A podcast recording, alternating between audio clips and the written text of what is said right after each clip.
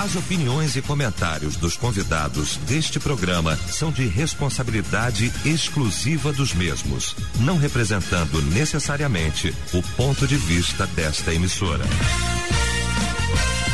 A partir de agora, debate Melodia. Para um planeta de audiência, a partir de agora começa o nosso debate. O debate Melodia, nesta manhã maravilhosa de sexta-feira, hoje 22 de julho de 2022. Muito bom saber que você está aqui com a gente. Bom saber que a partir de agora também você efetivamente vai participar do nosso debate aqui através do nosso site, o site da Melodia, melodia.com.br, através do nosso WhatsApp também no 9990 25097. Pesquisa do dia. Pois é, hoje perguntando, falando sobre síndrome de Peter Pan. Você sabe realmente o que é? O que, que é isso, hein? Bom, esse é o tema de hoje do nosso debate, é o destaque aqui do nosso debate. Quando a Melodia tem o prazer, a honra de receber pra gente tratar deste assunto a dama da mesa, a nossa querida doutora Eni Peniche, psicóloga, nossa amiga querida, o pastor Níger Martins, da Igreja Nova Vida do Ministério É de Deus em Cascadura e o pastor Rivelino Márcio da Comunidade Cristã Bethesda Itaguaí. Vamos começar então esse nosso debate orando. O pastor Rivelino vai estar orando, abrindo esse nosso debate. Senhor nosso Deus e nosso Pai, nós te louvamos por essa sexta-feira tão linda. Que dia maravilhoso. Esse foi o dia que o Senhor fez para nós. Abençoe a vida do teu servo, pastor Eliel, a nós debatedores, que sejamos mais uma vez, mais uma sexta-feira, instrumentos nas tuas mãos para abençoar os ouvintes. E obrigado também por essa rádio ter sempre se colocado à disposição para ser instrumento nas tuas mãos para abençoar a vida de tantos quantos estejam te ouvindo, Pai. Eu te agradeço assim no nome e para a glória de Jesus. Amém. Debate Melodia. Pois é, hoje o nosso debate vai tratar deste assunto. Por vezes, e sobretudo no debate família, no de ontem não foi diferente. E eu de propósito não fiz a chamada para hoje.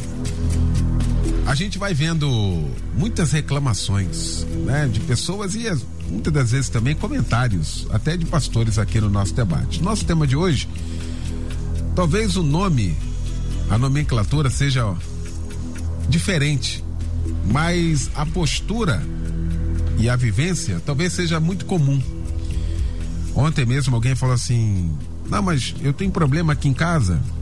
O meu marido, tudo que acontece aqui, ele fala com a mamãe dele e a mamãe dele vem para resolver. Ele não resolve absolutamente nada.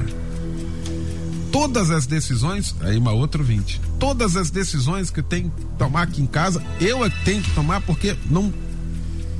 Como é que é isso? O que, que é isso? E alguém fica falando assim: não, mas isso aí é assim mesmo. Bom, isso tem nome. E nós vamos tratar disso hoje aqui. Meu mestre, pastor Níger Martins, como sempre, muito bom tê-lo aqui. Graças a Deus, hoje é sexta-feira pra gente rever essa mesa boa, maravilhosa. Bom dia, mestre. Bom dia, pastor Léo, doutor Eni, pastor Rivelino, família Melodia. É uma honra estar aqui. Sexta-feira sempre é motivo de muita alegria mesmo. Papai do céu é bom toda a vida. Meu pastor, é, nossos ouvintes que são assíduos à beça, né, é, vão, vão, vão poder fazer um link quase que uma evolução aqui na questão dos debates, porque nós saímos há não, há não muito pouco, há não muito tempo, é, não sei, duas ou três semanas, não muito, é, nós falamos sobre a síndrome do imperador. Crianças que são tratadas como reizinhos dentro de casa, né, e, enfim, assim do imperador, para quem eventualmente não esteja familiarizado com, com o termo, é, a criança que manda e desmanda em casa, faz o que quer e os pais se tornam seus súditos, né? Eles são os reis, entre aspas, dentro de casa.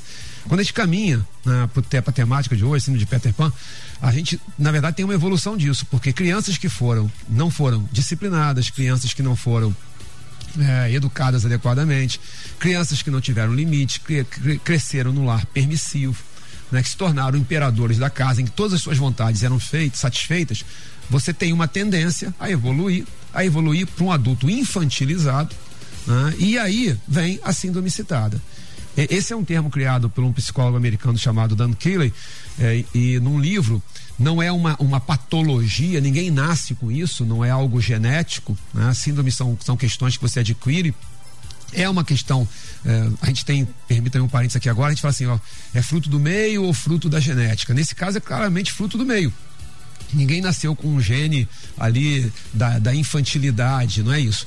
Mas por uma questão, por vários contextos da família, né? E aí a gente vai pegar exatamente lá aquela questão na criação, na educação dos filhos. Esses adultos se tornam adultos completamente despreparados, sem maturidade e se, se rejeitam, como lá na, na, na, fábula, na história de Peter Pan, né, que foi uma peça, gerou, né, foi, gerou um livro e até depois um filme, eu acho que o filme talvez seja o mais famoso, o desenho, né? Ele se recusa a crescer. Só que lá é muito bonitinho, tudo bem. É. Só que na, na, vida real a coisa ganha, ganha contornos absurdos, absurdos. Adultos com mais de 30 anos que continuam dependentes dos seus pais, não só financeiramente, mas emocionalmente, né, incapazes de tomar decisões, com traços de narcisismo muito exacerbado, né, acham que as suas vontades têm que ser satisfeitas. É, se a gente puxar um pouquinho, que depois talvez a gente faça isso melhor e desenvolva melhor, é, para a nossa seara. A gente vê muito isso dentro da igreja. A igreja que é um lugar de disciplina e tem que ser um lugar de autoridade, uma, uma das maiores dificuldades que eu já, já encontrei é exatamente com adultos infantilizados que não aceitam nenhum tipo de repreensão, que não aceitam nenhum tipo de uh, exortação, que tem que ser do jeito deles, o mundo gira em torno deles. Isso é típico dessa síndrome. Uh, repito, ninguém nasce assim, é uma condição criada pela estrutura familiar, que vai deteriorando, mas que tem consequências gravíssimas. Não consegue estabelecer um, um relacionamento adequado do ponto de vista marido e mulher, matrimonial. É, enfim, você vai gerando uma série de consequências e sequelas que vai abrangendo toda, toda, to, todo o grupo que está ao seu redor. Há várias características que fazem a gente refletir sobre isso, a gente vai poder dizer um pouquinho mais para frente também. Nessa primeira fala, pastor, que eu queria é, é, alertar essa questão que tudo está ali no seio da família. Incrível como na família é o primeiro palco, né? Não sem motivo, o primeiro milagre de Jesus foi num casamento. Incrível isso. Porque é, é, na família ali, é no núcleo familiar que é o primeiro é o primeiro palco da família. Ali você vai criar estruturas, ali você vai criar desestruturas que depois vão ter consequências sobre toda a vida da pessoa. Ele se torna um adulto incapaz de crescer profissionalmente. As sequelas são muito grandes, são muito grandes. Ele se torna um adulto incapaz de estabelecer relações seguras, firmadas, maduras, né? porque simplesmente ele, é, é, é, tudo tem que ser do seu jeito, é incapaz, não, não tem nenhuma capacidade de lidar com a diversidade, é, é, como uma criança mimada mesmo, que, né, que quer tudo no seu, no seu, tempo e a seu gosto. E aí me vem um texto do, do apóstolo Paulo, quando ele fala, 1 Coríntios 12, Paulo fala sobre os dons espirituais, uhum. numa igreja que se orgulhava muito dos dons espirituais, que era Coríntios. Mas era uma igreja com problemas seríssimos, inclusive morais. Aí no 13, na, na transição do 12 para o 13, Paulo fala assim: beleza, tudo bem? Agora eu vou mostrar para vocês um caminho sobremodo excelente. Ou seja, tudo isso aqui é muito bom, mas o sobremodo excelente vem agora. E ele vem falando sobre o amor. Quando ele vem falando sobre o amor, aí ele chega num dado momento em que ele explica que o amor está direto, diretamente ligado à maturidade. É quando ele fala: quando eu era menino, pensava como menino, sentia como menino, falava como menino. Agora que cheguei a ser homem, desisti das coisas de menino. Eu acho que hoje o que a gente vai precisar disso é de desistir das coisas de menino e entender que chega uma hora que você tem que crescer, tem que amadurecer que esse debate sirva para isso. Muito bom. Doutora Eni Peniche, bom também tê-la aqui nesta manhã, querida. Bom dia. Bom dia, um prazer imenso estar aqui novamente. Bom dia para todos os nossos ouvintes e telespectadores do Facebook e do YouTube. Isso. Do Brasil e do mundo, mundo que estão agora aí, né, nos Verdade. assistindo. E olha, é um tema assim, muito interessante e que é muito comum a gente encontrar esses casos. E, e, eu tenho observado assim durante muitos e muitos anos esse tipo de situação e é muito mais comum no homem. É muito mais comum no homem. Isso não quer dizer que não exista em casos de mulheres, uhum. mas o percentual é mais comum no homem. Só que tem um adendo aí falou da síndrome do imperador, tudo bem.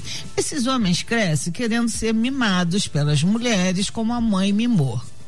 Só que esse caso da síndrome do Peter Pan geralmente tem uma, um, um pano de fundo de mães narcisistas. Tá? Aquela mãe controladora, manipuladora, mãe não, os pais, pode ser o pai também, que não deixa o filho crescer para que ela não perca o controle. E quando casa, ela continua controlando. E existe um estigma aí da nora e da sogra. O problema da sogra e da nora é um estigma, né? De muitos e muitos anos. Parece uma lenda, né? Você se dá bem com a tua sogra? Não acredito. Você se dá bem com a tua sogra? Ou seja, parece que, que já, já, já está mais do que é, é, decretado que sogra e nora não tem que se dar bem. Exatamente por isso. Porque normalmente a mãe, ela, ela quer fazer daquele filho, é, ela não quer que ele case, ela quer que ele viva servindo a ela. Então, isso é altamente prejudicial. Então, ele até tem vontade, mas não consegue. Aí surge uma oportunidade dele viver a vida profissional, surge uma oportunidade dele ter uma experiência fora do Brasil. Ela coloca mil objeções, não ajuda, não co colabora. Então, normalmente, filhos de pais narcisistas sofrem muito, mas muito. O que tem de paz narcisista é um negócio muito sério, Eliel, muito sério. E a gente vive num meio que a gente deve honrar pai e mãe, quase não se fala dos pais e tal, né? Mães, por exemplo, se for filho único, então é um problema seríssimo. Então é aquele negócio de a mãe ela não deixa o filho crescer, o pai às vezes se ele fosse. Porque se, se essa mulher for narcisista o, o, e o marido não, ele acompanha a mulher. Porque geralmente ele é submisso a essa mulher. Porque ela é forte. O narcisista é muito forte. O narcisista, ele não é infantil. Ele não é infantil. Ele é dominador, ele é manipulador e controlador. Então ele está ali, ele está no, no, no, Como é que Ele está na liderança do jogo. E quando a pessoa não, não, não joga, não faz a coreografia dele, ele descarta e depois desconstrói a reputação da pessoa. E se a pessoa permitir, ele retorna depois. Então, isso é muito sério. Agora, essa questão da infantilidade, essa pessoa, ela não aprendeu a ter, viver a sua individualidade. É o, é o oposto do que está lá, né? Como filhos. Na, é, como filhos na mão do, como flechas na mão do valente, assim são os filhos da mocidade. Então os pais, eles precisam ser valentes para pegar o arco e lançar os filhos, para eles amadurecerem. Então, os pais, quando não fazem isso, porque eles querem ser Deus na vida dos filhos. Eles querem tomar o lugar de Deus na vida desse filho. Eles querem ser idolatrados. Eles querem ser aquela figura que eles têm que estar em primeiro lugar na vida dos filhos. Então, ai de quem tente tomar o lugar deles. Então, eles são sempre uma coisa que eu sempre eu sempre converso com os pais quando eles vêm falar dos filhos, porque é, normalmente quando vem o, o adolescente ou a mãe procura para terapia, eu, eu sempre vejo que o problema do filho é um sintoma dos pais. Eu sempre peço assim. Aí eu vejo que chama o filho de Carlinho, Zezinho. Aquele, aquele apelido que chamava quando era criança. Chama com o menino com 20 anos. Isso reverbera no inconsciente e esse, e esse adulto faz uma regressão emocional e se sente como criança. Chama ele de José Carlos. Isso aí é um nome fictício, tá? Uhum. Chama ele de José Carlos, chama ele com a voz firme. Ai, meu filhinho, faz isso pra mamãezinha. Não pode. A relação não é essa. Se for na hora do mimo, da brincadeirinha, tudo bem. Então essa criança, ela se torna refém emocional dessa relação paternal, dessa relação maternal. Vai crescer quando? É. Como? Tem Aí. como. Sensacional. Pastor Rivelino Márcio, que bom também tê-lo aqui, meu pastor. Bom dia. Meu pastor Eliel, demais debatedores, ouvintes. Primeiramente, parabenizando sempre você pelos temas que são extremamente inteligentes. Parecem simples, mas não são. É aquela caixinha que você abre e tem um presente maravilhoso ali dentro, né? Pastor Eliel, em 1911, o James cria esse livro, essa teoria do Peter Pan, o pastor Nísio já falou muito bem, é, virou filme, virou peça. Em 83, 70 anos depois, o Dan Killer, que é psicólogo, faz a figura do Peter Pan, que é esse jovem que cresce dentro de casa e que não amadurece. Então, as marcas da síndrome de Peter Pan, para mim, são medo de crescer, medo de responsabilidade, medo de maturidade. Vou tornar isso bem claro, vou trazer isso para o português. É geralmente aquele jovem que mora dentro da casa, agora a gente vai conseguir visualizar. É aquele jovem, aquela família que você conhece, que tem ali um morador, 30, 40, 45 anos, que não amadureceu, na verdade ele optou por não amadurecer. Por quê? Porque ele não quer o ônus do amadurecimento. Quais são os ônus do amadurecimento? IPTU, IPVA, fazer compras. Por que é que eu vou sair da casa do meu pai e da minha mãe se aqui dentro eu tenho tudo? Se eu sou protegido, se eu sou guardado, se eu venho desde criança tendo a síndrome do imperador, eu sou o reizinho mesmo agora, só estou dando agora fluxo a tudo aquilo que eu fui. Então a gente visualiza, e eu visualizando esse tema, eu lembrei de algumas famílias que eu conheço, pastor Eliel, que tem lá um Peter Panzinho lá na casa, que é o dono, que os pais vivem para eles. E eu lembrei de uma conversa que eu tive com um desses. Eu falei assim, rapaz, você tá com 40 anos, mas sai de casa? Ele falou assim, não, pastor. Eu não posso fazer isso com meu pai e com a minha mãe, não posso largá-los, porque eles dependem de mim. Vou abrir aspas. Eles dependem de mim. Não é que eles dependem dele, é que ele tornou os pais submissos a ele. A minha grande preocupação, pastor Eliel, é quando esses pais vierem a falecer. Como é que vai ser esse rapaz que não tem responsabilidade? Que não tem maturidade? Vai se criar um adulto inseguro, imaturo, e eu conheço muitos assim, que foram protegidos a vida toda, que é um Peter Pan. Eu queria, no final da minha palavra, lembrar de um personagem atípico na história mundial chamado Michael Jackson. Michael Jackson saiu de casa, ele não foi um Peter Pan dentro de casa. Mas ele criou um mundinho para ele, o mundinho da ilusão, e inventou lá uma cidade, lá um rancho, Neverland, que significa terra do nunca. Contratou lá as crianças, permitiu as crianças lá, e ele, pastor Eliel, se fantasiava às vezes de Peter Pan e ele dizia que nunca queria crescer, nunca queria amadurecer. E foi assim a vida toda. Por quê? Porque você olhava para aquela figura dele, você não via, parecia que estava lidando com uma criança. Na verdade, o Peter Pan para mim é o adulto que continua adolescente, que nunca cresceu, que nunca teve responsabilidades.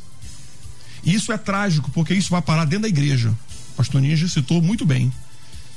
E eu já tive ovelhas assim. E como é que você trata com uma pessoa que é extremamente cuidado pelos pais, protegido a vida toda? Como é que você diz para ele que ele está errado? Como é que você diz para ele que precisa amadurecer? Quando ele diz, pastor, a minha vida toda foi assim.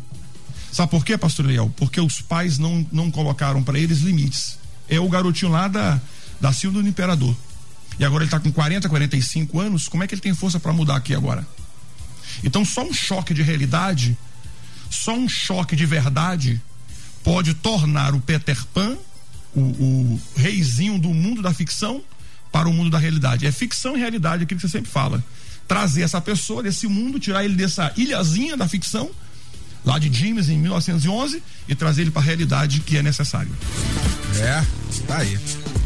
Bom, já já eu quero voltar aqui ao melodia.com.br, né? Você participando com a gente, nosso WhatsApp também. A questão aqui, pastor Níger, é quando esse, essa pessoa, esse, vamos colocar aqui, doutor Eli elencou aqui, é, o maior percentual é em homens, né? Até porque se espera atitudes, né, de adultos em quem de fato vai ser o sacerdote ou quem vai ser o responsável ali, né, pela família nesse sentido aí de tomar decisões. Ah, quando ele está solteiro, ele sofre, ou os pais sofrem, de repente pagando, né, por um erro da educação. Ruim é quando se casa. E aí tem uma outra família e que ele tem que fazer algo que não faz. E aí, se não, se ninguém tomar as rédeas ali, vai tudo a bancarrota, hein, pastor? Você falou algo que me, perdi uma, me permite uma reflexão que, que, que me é muito cara. Inclusive, quando a gente reúne os homens lá, nós temos um trabalho lá, como todas as igrejas, com os homens, e a gente fala muito sobre essa questão. É, é autor, espaço de autoridade, meu pastor, não fica vazio. Se você não ocupa, alguém vai ocupar. Então o homem não é o cabeça no bom sentido da palavra. Aqui ninguém está falando ditador, né? Ele não tem uma liderança em casa, ele não é o sacerdote do lar, alguém vai ser. Alguém vai ser, alguém vai ser. É por isso que as famílias estão completamente desestruturadas. Você vê que a gente está com uma inversão aqui que é absurda. Você está pegando, é, é, você infantiliza o adulto e adultiza a criança. Você vê crianças que, quer, que você quer que se comporte como adultos. Criança tem que ser criança, não é verdade? E você pega adultos que continuam se comportando como infantis, como crianças. Se a gente pegar isso, não, não vou fazer uma, um, um, tratado sociológico aqui, nem, nem, nem tenho capacidade para isso, mas vamos pegar a sociedade, há uma supervalorização da juventude há uma desvalorização é, da, da, da, da, maturidade. É, eu estava lendo um trabalho da Universidade Federal do Paraná e ele, lá na, no trabalho eles citam nomes que eu não vou ter coragem de citar. Eles citam nomes, inclusive, no meio evangélico, de igrejas e pastores, que se você olhar, o comportamento é comportamento de adolescente e incentiva esse comportamento. O próprio pastor, quando vai pregar, ele prega no estilo adolescente. Nada contra se ele está falando para adolescente, mas não pode ser o tempo todo. É, é, o trabalho da Universidade Federal do Paraná, eu fiquei espantado como eles fazem. Eles pegam cantores é, é, seculares, que eu também não vou citar o nome de ninguém aqui agora, uhum. e eles falam: o camarada tá com 50 anos, mas a música dele continua sendo para garoto de 17. E ele se comporta como tal. Tudo, ah, é um personagem? Não sei, pode ser um personagem. Mas veja, tudo está contribuindo para quê? Não amadureça rejeite a, o, o, amadurecimento, não cresça, não se desenvolva. E aí, vou chegar no ponto que você falou. Aí você chega num casamento, como é que vai ficar? Fica pobre da mulher, sobrecarregada, porque ela tem que cumprir as funções dela, ela tem que cumprir as funções dele, ela tem que ser a mãe, ela tem que ser o pai, ela tem que dar educação, ela tem. Você vira uma salada em que não se cumprem os seus papéis. Uma família estruturada tem que entender algo fundamental que são os papéis. Né? Os papéis vovô e vovó é algo maravilhoso. Meu Deus, como, como eu sinto falta das minhas vovós. Né? Sou muito grato a Deus. Né, no, meu, o, o, meu sogro e meu pai já estão na glória, mas a minha sogra e a minha mãe estão vivas. Sou muito grato a elas e por meus filhos poderem conviver com elas. Mas a educação dos meus filhos não é da minha mãe nem da minha sogra, é responsabilidade minha. Também não tem, porque transfere tudo, não assume quem vai, quem vai educar. Então veja que a gente está fazendo um pacote, uma salada e a gente depois fica nessa. Por, por que, que essa sociedade está do jeito que está e o cristianismo está do jeito que está? A gente não consegue formar. É, é, sem prolongar demais, já, já prolongando, pedindo desculpa, pastor. É, lembro de Daniel. Daniel, é, o Daniel, o jovem Daniel, com seus três amigos, eles são levados para a Babilônia quando Jerusalém finalmente foi invadida pela, pela, pela Babilônia. Eles chegam lá e eles mantêm uma postura cristã, entre aspas, na época não cristã, mas uma postura é, de, de homens de Deus, em meio à Babilônia, sendo meninos. Por quê? Porque tinha uma identidade cristã. Aí não tem identidade, não tem maturidade. Aí fica esse caos que nós estamos vivendo. Muito bom. Vinte aqui participa, Luiz Márcio de Três Rios, dizendo como tem adultos com comportamento de crianças e muitas das vezes os pais não sabem que eles foram os culpados, diz aqui. Obrigado aí pela participação aqui com a gente. Sandra do Rio diz: esquisito nessa história é que as mães são assim com os filhos homens. Por isso tem tantos homens fracos e sem responsabilidades. Eles sempre acham que se tiverem problemas, voltam para casa da mamãe. Diz aqui a Sandra, olha aí. Obrigado aí pela participação aqui com a gente. Aí, Elias, debate maravilhoso. Estou muito feliz com esse debate. Eu tenho um filho de quatro anos e eu faço. Uh, e eu faço ele já com essa idade fazer as coisas aqui né? suas responsabilidades, lavar o copo, até a, levar o copo até a pia. Já estou ensinando ele ser independente e põe limites, pois ele tem que entender que eu sou a mãe e amar não é fazer todas as suas vontades, diz aqui. Hoje é, doutor Enê, hoje é um dia assim, sobretudo esclarecimento que a gente está tocando de fato aqui no assunto. Comumente a gente só passa direto aqui por reclamação de ouvinte. Hoje a gente parou aqui para fazer uma reflexão desse assunto, hein, doutor Enê? Exatamente.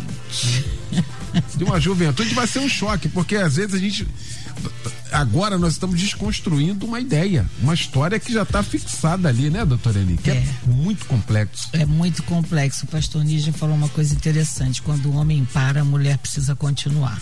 Né? Especialmente se for uma família que tem filhos porque eh, não tem como voltar atrás. A, a, a, o, o, comandante ficou doente e o navio tem que seguir, o avião tem que seguir.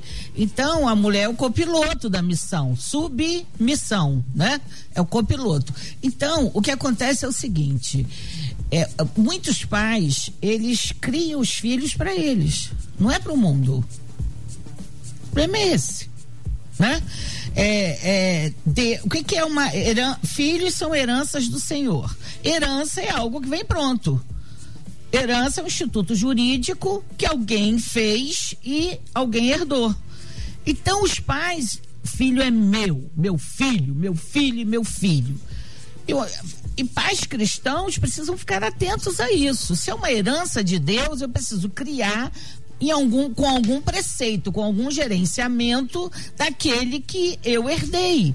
Então, é necessário, por exemplo, uma vez eu fui chamado por um pool, né, um conjunto de igrejas para dar um, um, fazer um trabalho, um workshop para jovens e para mulheres em Águas de Lindóia. Aí queria que eu falasse sobre namoro. Eu falei, não vou falar. Eu não falo sobre assunto para jovens. Esse assunto é problema da família com jovens. E aliás, tudo aquilo que a gente não quer e fala desperta. A gente tem que focar o que a gente quer. Eu acho que está na hora de falar para jovens sobre projeto de vida, missão de vida. A gente já tem que olhar para o jovem mostrar para o jovem o que ele quer ser quando tiver adulto. Deus já olha para um jovem aquilo que ele vai ser em adulto. Tem que despertar essas sementes. Ah, então tá, então pode vir falar sobre projeto de vida. Foi uma benção. Por que, que eu vou falar de namoro? Se, se não querem que o jovem fique beijando na boca, tenha sexo, para que, que vai ficar despertando isso? Então, é preciso, os pais precisam investir nos filhos em sonhos, em projetos. Eu conheço casos de pais que não deixaram filhos é, viajarem para fora do país porque ficaram com medo do filhinho passar fome, passar frio. Só vence, só se torna resiliente quem passa por processo de adversidade. Não tem jeito quanto maior a diversidade, mais forte vai ficar esse ser humano, tanto homem quanto mulheres. Então, eu tenho aqui um protocolo internacional de idades, que eu acho muito importante falar isso, uhum. tá? Que diz o seguinte: Como saber se sou se eu sou um adolescente ou um adulto? Seguindo uma tendência internacional, podem ser considerados jovens, os adolescentes jovens entre 15 e 17 anos, adolescentes jovens. Os jovens jovens com a idade entre 18 e 24 anos. Os jovens adultos com faixa etária dos 25 aos 29 anos. Por que isso? Hoje, a neurociência, quer dizer, hoje que eu digo assim, de uns anos para cá, tem estudado muito isso. Nós temos o lobo frontal, que é a parte da frente do cérebro, que nós temos o, o córtex pré-frontal, é a parte que reveste a, a, a frente, a, onde está a testa, os neurônios daqui são os que dão a, direção, a maturidade, as escolhas. É como se fosse uma grande antena aqui na frente. E ele é, forma, ele é formado na terceira. Na, na terceira faixa etária, ou seja, de entre 25 e 30 anos em qualquer ser humano. É, eu, eu, vi na Europa que existe incentivo para jovens até 30 anos. Então, até os 25 anos, porque existe a idade biológica, neurobiológica, que é essa que, que, que a adolescência vai até os 25 anos, uhum. existe a idade cronológica e existe a idade emocional. A idade emocional e a neurobiológica, geralmente, elas se acompanham. E geralmente elas vão até a terceira década da vida. E a idade é, é, é, cronológica não acompanha o tamanho. Aí, ou, ou os pais veem aquele jovem, já um adulto, dão para exige do jovem aquilo que ele ainda não tem, o pré-frontal, o cérebro para corresponder com aquilo. A igreja vai dar um cargo de responsabilidade para um jovem de 20 anos, que ele ainda não tem o pré-frontal para cumprir. Você vê que geralmente, às vezes, é um absurdo, por exemplo, às vezes, o jovem com 18 anos escolher uma profissão pro resto da vida. Às vezes, a segunda opção, depois dos 30 anos, é que a pessoa vai conseguir se realizar. Aí, aí você, a gente vai na Bíblia, que é científica. Jesus começou a sua, a, o seu ministério público aos 30. Davi foi rei aos 30, José foi governador aos 30, Moisés depois dos 40. Se você pegar os homens que Deus levantou, foi tudo depois dos 30 anos. Tá aí. Deixa eu fazer aqui o intervalo rapidinho, a gente volta com a segunda parte. Até já. Estamos apresentando Debate Melodia. Já de volta com a segunda parte do nosso debate nesta manhã, Síndrome de Peter Pan. E aí, agora você já sabe o que é, né? Já estamos discutindo já, começando a segunda parte, discutindo esse assunto com o pastor Níger Martins, com a doutora Eni Peniche e também com o pastor Rivelino Márcio, os ouvintes aqui. Mas ele é muito difícil para uma mãe ensinar o filho a voar, mas eu estou fazendo isso aqui com meu filho mais velho. Deus e vocês da Melodia nos ajudam muito com esse debate sempre. Obrigado. Um abraço aí, André. André Porto, Santa Cruz da Serra. Deus abençoe, obrigado pela participação. Ah, ih, olha aqui, meu marido é desse jeito. Nos casamos há oito meses, tem 57, ele 58, mas se veste como menino e até se comporta como tal. Já, ah, e diz que não vê por que mudar. E a mãe dele ainda chama no diminutivo. Aí eu chamo a atenção dela. Essa narração aqui da doutora Eni Peniche, só para corroborar aqui que ah, existe uma realidade disso, né? Ah, bom dia, Eliel. Eu namorei um rapaz que dizia que não poderia sair de casa porque os pais dele precisavam muito deles. Tinha ou ainda tem medo de casar, pois não quer sair de casa, diz aqui. Muito obrigado aí pela participação aqui com a gente. O pastor Revelino, a gente vai vendo aqui a realidade dos ouvintes disso que nós estamos falando aqui, porque isso é muito real, isso que a gente está falando aqui e um transtorno para milhares de famílias, hein, querido? Com toda certeza, pastor Eliel, fico, é, às vezes a gente vai acompanhando, lida com muita gente, né? Tanto na igreja como no escritório, eu, vejo isso quase todo dia. E eu vejo o desespero dos pais em impulsionar esse menino, esse, esse meninozinho de 30 e poucos anos, para que ele viva. É, é, complexo. E às vezes pergunto lá para mim: o que, que eu faço? Ele chama para conversar, orienta ora a Deus e, e conversa com ele. O, o, outro contraponto nisso aí, que eu estou pensando, e eu trago para a realidade do pastor Ivelino, eu tenho um, filho só, o Henrique. Eu fico pensando quando o Henrique está com 21, quando ele bater as asinhas dele, né, do saindo do ninho, que é o outro lado, é a síndrome do ninho vazio. Porque tem muitos pais, pastor Leal, que eles têm medo assim, meu filho vai embora e agora outra mulher vai dominar ele, será que ela vai permitir que ele venha aqui almoçar comigo? Eu, eu acho que é uma é, é, é uma dicotomia de sentimentos muito perigoso. Aí eu cito Efésios 4,14, que eu amo, diz assim: para que não sejamos como meninos agitados de um lado para o outro. Parafraseando, né? A grande preocupação da Bíblia, a grande preocupação nossa, é que a gente parta de ser menino para virar homem. Isso aí que é fundamental, né? Esse crescimento, esse amadurecimento. Uma coisa que eu sempre sugiro às pessoas que são próximas a mim eu falo sempre a elas: leve o seu filho a amadurecer. E esse amadurecimento ele pode chegar ali na adolescência ou, ou no começo da, no finalzinho da infância, através dos pais. São os pais que levam o filho a amadurecer. São os pais que impulsionam o filho a ter responsabilidades. Responsabilidades vai gerar um homem sadio, um homem curado, um homem transformado. Esse negócio de tudo brigar com a esposa, Ah, você brigou comigo. Você vai para onde? Vou para casa da mamãe. Isso não é coisa de homem. Isso é coisa de uma pessoa imatura, né? Tem um problema em casa? Resolva ali com a sua esposa. Vai na casa da mamãe só para almoçar. Mas não leve para sua mãe questões de você. Você é um homem formado, casado com filhos. Largue para fora a síndrome de Peter Pan e comece a fazer a vontade do Senhor. Pastor Eliel, Dan Killer eh, alistou uma lista de eh, especificações para sabermos se a pessoa tem ou não a síndrome de Peter Pan. Eu queria ler quatro aqui. Ele fala: a pessoa que tem síndrome de Peter Pan, ela tem dificuldade de expressão. Eu verifiquei isso ontem, é verdade.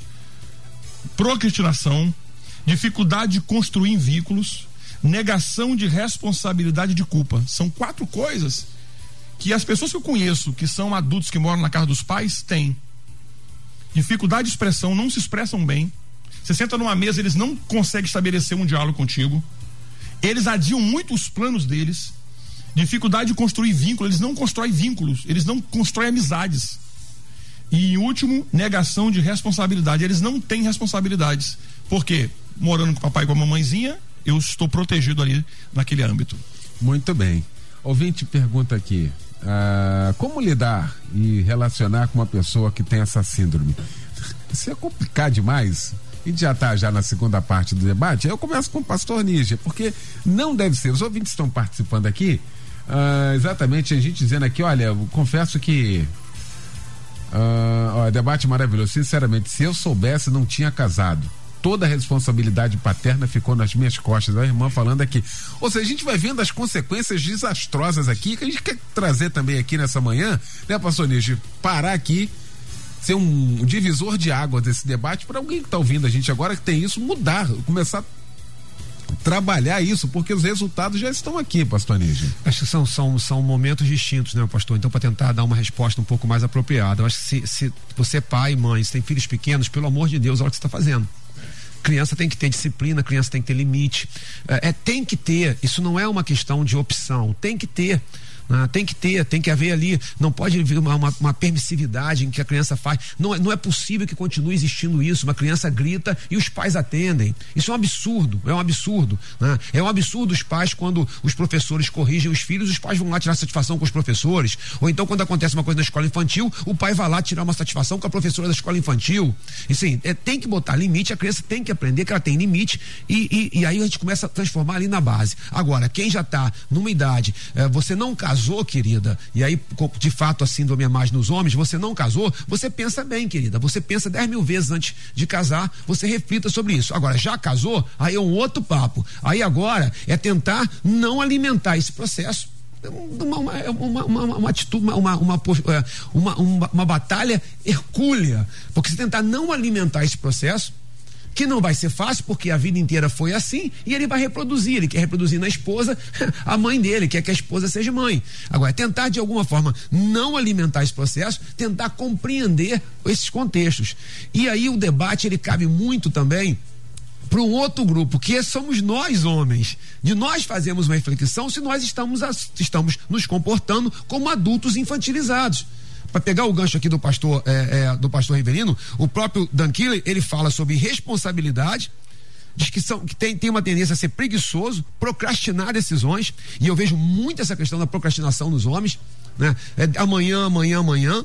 É, ele fala que tem baixa autoestima, tem dificuldade com, com, com, qualquer pessoa que exerça autoridade sobre ele. Nós precisamos aprender a questão da submissão, que é bíblica, um narcisismo exagerado as suas opiniões são sempre corretas, não aceita ser contestado, eu estou lendo aqui, e que não tem ética, faz tudo em benefício próprio. Então, eu preciso fazer uma reflexão até que ponto as minhas próprias atitudes estão caminhando nesse processo. Porque se a gente conseguir também, meu pastor, é, é, é de alguma forma despertar né? Meu Deus, será que eu sou um adulto infantilizado? Já é um passo assim fabuloso, porque sair do debate aqui refletindo sobre a minha própria vida já vai caminhar muito, porque as consequências sobre a família, as pessoas que estão ao redor, sobre o futuro como um todo, né? Pensa num pastor infantilizado. Pensa. Esse homem tem que ser um, ele tem que ser um exemplo de maturidade, no bom sentido. Ele não tem que ser super-homem, não tem que ter síndrome de super-homem, não é isso. Mas pensa, e, e a gente vê completamente infantilizado, incapaz de lidar com as emoções. Como é que fica a igreja? Então, que o Senhor nos abençoe, né? Que está tá já derramando aqui nesse debate. Maravilha. Doutora Eni, tem tratamento isso? Olha, como disse até o pastor Nige, isso não é uma doença. O tratamento é psicoterápico. A pessoa ela precisa é chegar a uma conclusão, ela precisa se autoanalisar, ter um crivo ela precisa ter uma métrica e começa. O debate é ótimo para isso. Esse debate aqui é de, é de utilidade pública. Nossa, que coisa maravilhosa.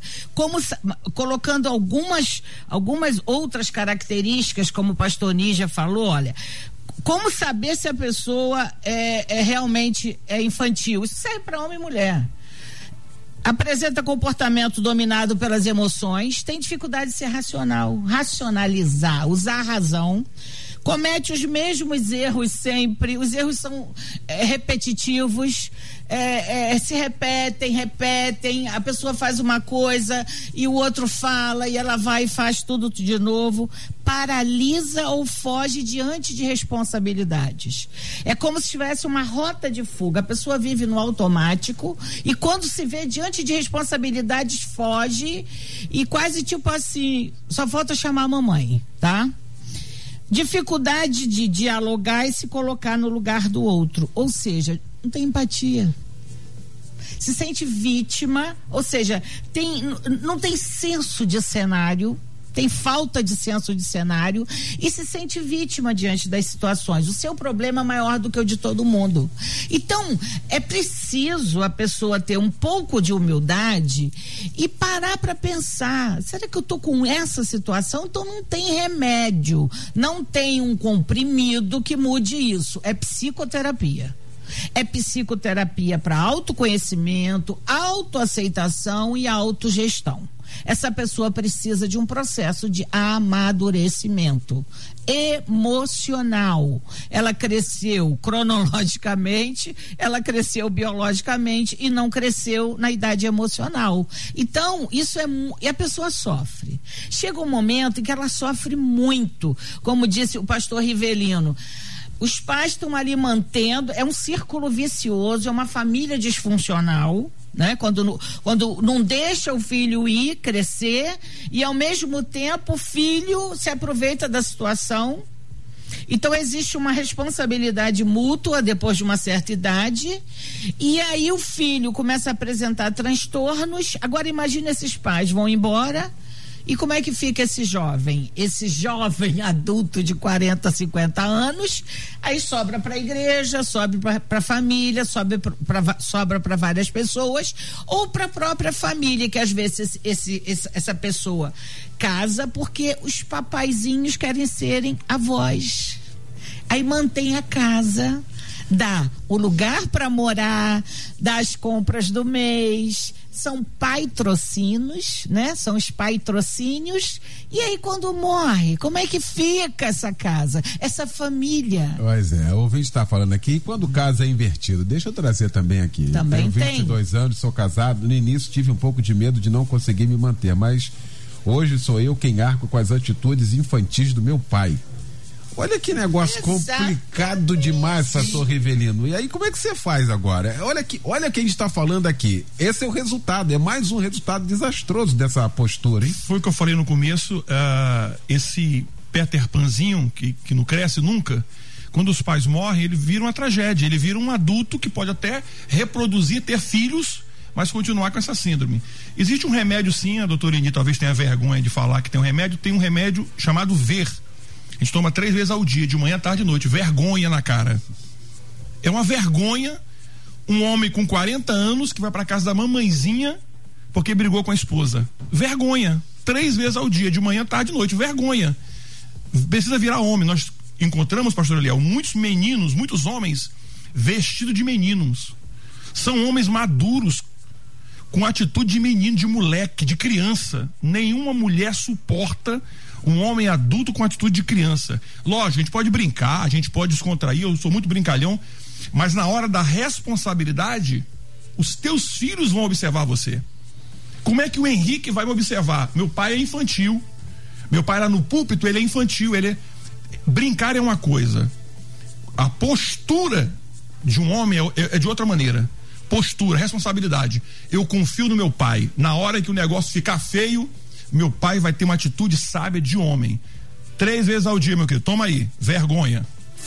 Aí, pastor Nígia, outro ouvinte diz aqui, bem complicado, estou passando por isso aqui. Minha nora, é com a minha nora, meu neto arrumou um trabalho perto de casa. Ela não deixou ele ir, disse que ele é muito novo, ele está com 18 anos.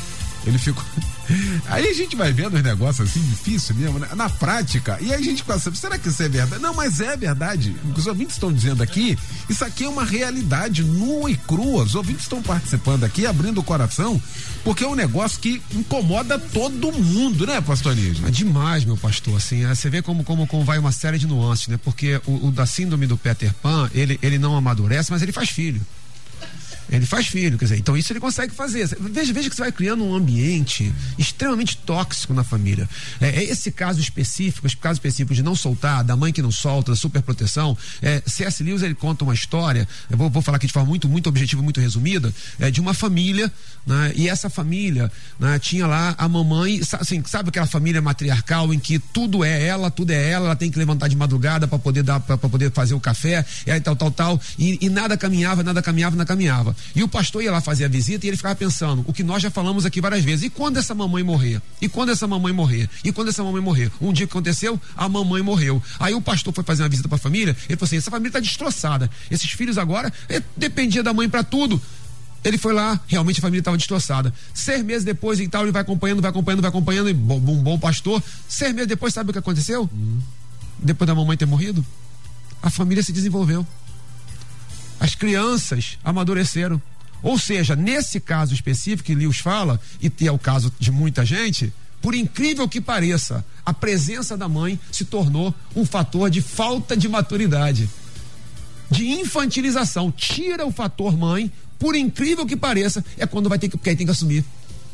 Então, aí eu queria fazer uma reflexão para papais e mamães. Será que os meus filhos precisam que Deus me leve para eles amadurecerem?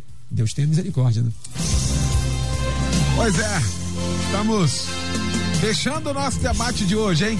Aliás, que debate sensacional. Os ouvintes também agradecendo aqui. Hoje a gente tocou num ponto aqui com mais tempo pra gente refletir sobre esse assunto, né? Eu quero agradecer essa mesa. Veio aqui, a mesa que está aqui pra gente tratar desse assunto. Minha querida doutora Eni Peniche. Esse papo vai continuar, doutora Eni? Vamos. Vai continuar esse papo lá? Vamos continuar esse papo. Eu vou colocar lá um artigo sobre isso. Eni Peniche Oficial, me segue lá para a gente continuar conversando sobre esse assunto e muito mais. Beijo, é um prazer estar tá aqui falando com vocês sobre isso. É um prazer, Eliel, estar tá aqui. Querido pastor Rivelino, querido pastor Níger, querida aqui, a nossa querida Simone. Simone. É um prazer imenso. Um bom final de semana para todos vocês. Maravilha. Beijão, Beijos. querida. Pastor Rivelino Márcio, da comunidade cristã Bethesda, em Itaguaí, na rua Prefeito José de Moraes Dias 125, que fica para nós de reflexão, irmão. Fica esse aprendizado aí que eu estou saindo daqui, pastor Eliel, é, tocado, porque a gente que tem, gente que é pai, tem filho, a gente quando vem pro debate, eu sempre projeto isso para minha família, para minha casa. Eu, eu, sempre digo que a gente vem aqui pro debate, não vem aqui para ensinar as pessoas, a gente vem aqui também para aprender. E como eu aprendi aqui hoje, pastor Ninja, doutor Eni, você, Leal, que essa rádio, continue sendo esse instrumento de Deus, que abençoou milhares de pessoas nessa manhã que estão passando por essa situação. Porque você ter um filho de 40 anos dentro de casa, meu querido, que não tem é, desejo nenhum de sair é um problemaço, tá? Deus abençoe você, pastor. Maravilha. O te diz aqui, Eliel, como eu queria ter esse debate gravado. Meu marido tinha que ouvir. Vai estar. Daqui a pouquinho, né, Simone Maceira? Daqui a pouquinho, em 10 minutos, 15 minutos, esse debate vai estar aí liberado aí para você colocar. Coloca minha mãe, bota lá, bota, faz um, um balde de pipoca, né? Finge que vai agradar. Vamos pipoquinha e tome-lhe debate, né? Para dar uma melhorada aí.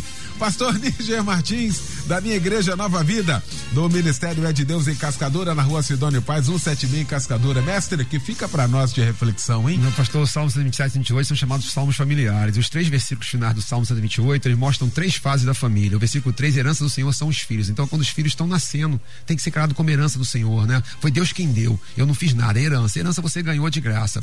No versículo 4 fala como flecha na mão do guerreiro, já citado aqui pela doutora Eni. Ou seja, é a hora da juventude, em que deixou de ser criança, virou jovem, tem que ser lançado. O pai tem que ter coragem de lançar, mas é o pai que dá a direção, para os filhos acertar o alvo, porque flecha para acertar o alvo. E ele termina o versículo 5, que eu sou apaixonado por ele, diz assim: Feliz o homem que enche desse sua jalva, não será envergonhado. Por quê? Porque agora chegou a época em que era criança, virou jovem, agora esse filho virou adulto, e o adulto, esse filho adulto, está cuidando dos pais. Então é lindo de. Assim é uma família estruturada. Eu, eu tenho filhos jovens agora. Eles precisam acertar o alvo em nome de Jesus. Eu tenho que mandar eles. Sabe por quê? Porque daqui a pouco eles têm que cuidar de mim. Não sou eu que vou cuidar mais deles. Em nome de Jesus. Muito bom! Fechando aqui o nosso Disque M nesta sexta-feira, agradecendo a minha querida Luciane Severo, a Simone Macieira e o Michel Camargo. Logo mais às 10 da noite, o nosso encontro aqui na nossa melodia com o nosso Cristo em Casa, pregando o pastor Pedro Paulo Matos. Vem aí o Edinho Lobo com a Débora Lira. Eles vão comandar a partir de agora o Tarde Maior. Amanhã, às 11 horas, tem mais um debate para a gente fechar a semana aqui na nossa melodia, logo após o sábado não para com o Edinho Lobo, que segunda-feira vai estar comandando aqui o Disque M também o nosso debate. Obrigado, gente. Bom fim de semana. Amanhã você ouve mais um Debate Melodia.